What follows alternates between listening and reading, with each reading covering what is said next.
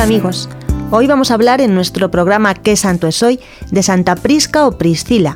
Posiblemente sea la mártir más antigua de la Iglesia, perteneciente al siglo I. Ya en el Nuevo Testamento aparecen los nombres de Prisca y Priscila. En alguna ocasión agradece el apóstol San Pablo la entereza de alguna de ellas que puso en peligro su vida por defenderle.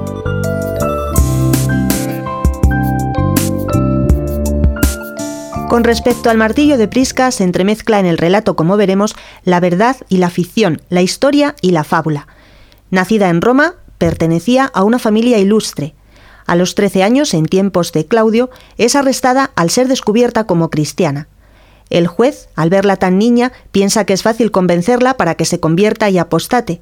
Ante el templo de Apolo le hace la sugerencia de ofrecer el sacrificio poniendo unos granos de incienso en el fuego, pero ella, con suavidad y firmeza, afirma, Yo solo soy de Jesucristo.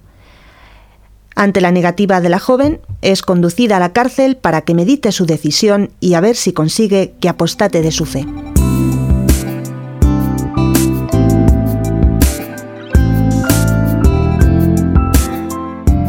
Priscila permanece firme. Vienen conocidos que intentan disuadirla con halagos, le hablan de la felicidad que le espera en la vida que solo está empezando, le proponen una existencia plagada de deleites, restan importancia al asunto del incienso e intentan suavizar la situación, pero nada hace desistir a la joven de su seguimiento de Jesucristo. Según la leyenda de la época, después de ser encerrada en la cárcel con los peores criminales, fue azotada, después cubierta con aceite hirviendo y finalmente arrojada al anfiteatro para ser devorada por un león. Pero la fiera se acostó a los pies de la niña para lamerle los pies y dejarse acariciar. Claudio no cejó, y nuevamente Priscila fue torturada de diversos modos, pero su fe la mantuvo firme, así que fue condenada a morir en la hoguera, y aun así hasta las llamas la respetaron sin hacerle ningún daño.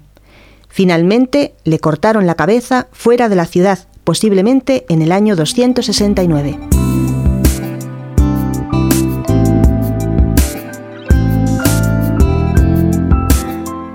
Santa Prisca o Priscila fue enterrada en la Vía Hostia el 18 de enero. Sus reliquias se conservan en Roma en la iglesia a la que da nombre. La menciona en su lista el Martirologio de San Gregorio y el Martirologio romano. Aunque la leyenda haya adornado los detalles del martirio, lo que importa es la actitud altamente llamativa, decidida, que mantiene hasta la muerte una muchacha tan madura que pospone el triunfo de su vida a la fidelidad a su Cristo, a su Dios. Pedimos hoy a Dios que también nosotros seamos fieles en el seguimiento de Jesucristo, aunque ello pueda causarnos algún tipo de sufrimiento e incomprensión.